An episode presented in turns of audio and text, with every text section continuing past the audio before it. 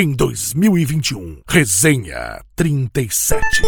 Flamengo vai tocar como no tempo de Ari Barroso pra comemorar mais um gol desse meu vitorioso Flamengo, esse Flamengo de agora faz lembrar aquele do tri.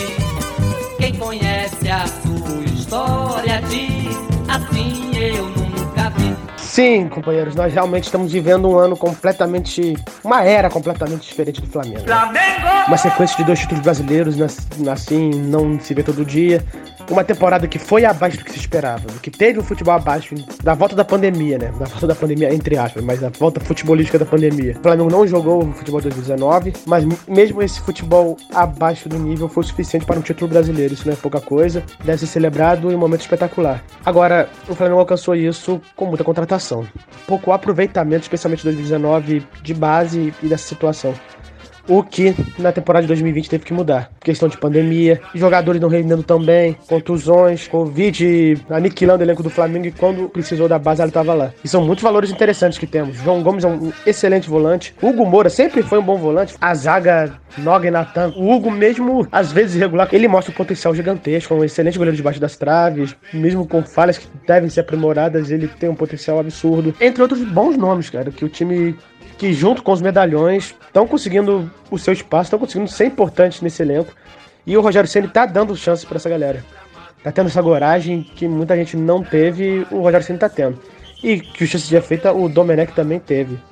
Claro que muitas vezes forçado, mas teve. Com isso tudo, o Flamengo está realizando uma venda agora, que é a do Natan indo para o Bragantino um. Primeiro que tá indo para um rival local, né? Que disputa brasileiro. Depois, como opção de compra num valor que eu acho que ele tem um potencial para alcançar mais, ele é um excelente zagueiro. E para mim, o mais importante, você até pode achar aceitável um empréstimo, mas ele tem um papel importante nesse elenco. Tem o Bruno Viana agora que tá chegando, ninguém sabe qual é a dele, o cara pode dar certo como pode não dar. O Rodrigo Caio, que é a única certeza absoluta ali dessa zaga, que mas infelizmente ele machuca demais e acaba desfalcando o time muitas vezes. Gustavo Henrique evoluiu na, na reta final do brasileiro, fez bons jogos no final, mas não é um cara para se confiar em absoluto. O cara pode estar em jornadas ruins com uma certa constância. Léo Pereira, que na minha opinião é um caso perdido, um zagueiro que infelizmente não tá certo, não deu certo no Flamengo. É até difícil falar que é caso perdido, mas, cara, é difícil ter esperança também que ele apresente algo diferente do futebol tenebroso que apresentou em todas as vezes que entrou em campo com a camisa do Flamengo. E diante da situação, recuar o Arão pra zaga, que deu muito certo, mas infelizmente ele é o único, agora zagueiro, né, do elenco que é constante. Você pode esperar uma regularidade tanto de não ter contusões e suspensões, quanto de bom futebol. E isso é muito pouco. E o Natan mostrou ser um dos melhores nomes do elenco nessa, nessa situação e certamente seria importante para o ano do Flamengo. espero que ele não faça falta. Torço muito para que ele não faça, mas na minha opinião ele vai fazer falta sim. E essa condição de venda não é o ideal. E é isso, cara. A base do Flamengo há muito tempo está em boa fase de revelação, e aproveitamento e em vendas. Vendas até acima dos. muito acima do esperado, como por exemplo do Léo Duarte, que nunca foi um zagueiro acima da média, digamos assim, foi vendido por um valor muito interessante a tal frase que craque Flamengo faz em casa tá sendo muito levada a sério nos últimos anos. E vem dando resultado tanto financeiro, em um momento delicado atualmente, por uma questão mundial, mas até em momentos mais folgados, foi uma parte importante das finanças rubro-negras, quanto também em campo. Só pegando uma parte sobre as finanças do Flamengo, eu queria expor aqui ao, ao nosso público ouvinte da Podosfera Eduardo Bandeira de Melo pela visão das categorias de base feitas pelo clube na gestão dele.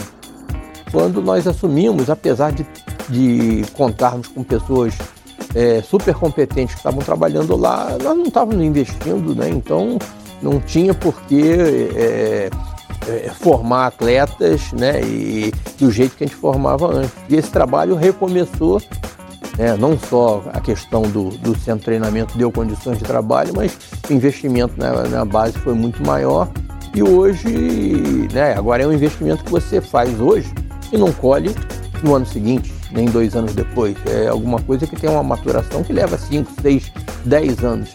Então hoje eu tenho certeza que o Flamengo tem um, um, um departamento de formação de atletas que vai é, gerar inputs é, super importantes para o nosso time principal, como é uma máquina de fazer dinheiro, porque o, o Flamengo pode contar daqui para frente com uma receita super importante da negociação dos seus atletas formados em casa.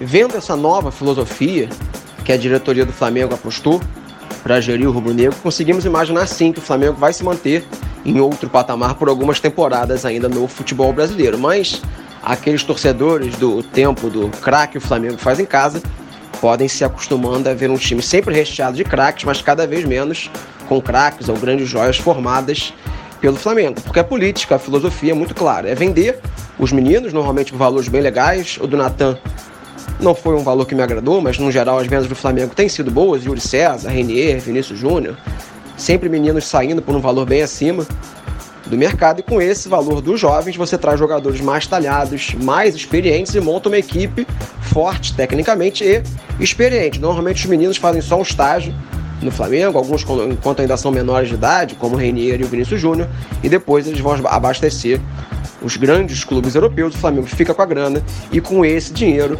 monta elencos fortes com jogadores normalmente experientes ou promessas que já estão um pouquinho mais prontas para o futebol profissional. Os meninos, os europeus, lapidam, os jogadores brasileiros prontos, uruguaios, argentinos, como o caso do Arrascaeta, Cuejar, alguns anos atrás, o Flamengo usa e busca as taças com jogadores mais prontos. Eu acho que para clubes como Fluminense, Santos, essa estratégia não seria correta, mas clubes que têm uma grana sobrando, como o Flamengo, eu acho que a tendência, mesmo assim, mesmo não aproveitando tanto os meninos, vai continuar empilhando taças. Ah, algum momento pode acabar revelando um Neymar da vida, um jogador com esse potencial acabar não aproveitando?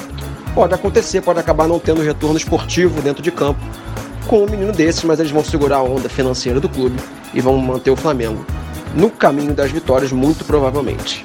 Em 2021, Resenha 37.